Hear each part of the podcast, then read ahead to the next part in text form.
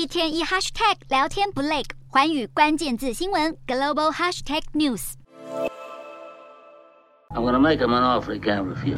听到这一句台词，都会想到好莱坞经典系列电影《教父》。《教父》是以意大利恶名昭彰的西西里黑帮科沙诺斯特拉为背景。如今在现实社会中，西西里黑手党首脑人物德纳罗终于落网。穿着褐色外套、卡其色长裤，并戴着御寒帽子，德纳罗在警方戒护下从医院走出，上警车。这一刻，意大利民众等了三十年，民众不断拍手、高喊谢谢，并拥抱警方。随着德纳罗被收押，民众终于可以不用活在恐惧之中。现年六十岁，绰号“恶魔”和“瘦子”的德纳罗是黑道枪手。德纳罗被控多起谋杀罪，二零零二年在缺席审判下被判无期徒刑。这些案件包含1992年杀害两名调查黑手党的检察官，1993年在米兰、佛罗伦斯和罗马发动致命炸弹攻击，以及绑架、折磨和杀害充当证人的黑手党成员十一岁儿子。德纳罗更曾吹嘘他杀的人多到足以填满一座墓园。德纳罗还监管勒索、非法倾倒废弃物、洗钱和毒品贩运等非法勾当。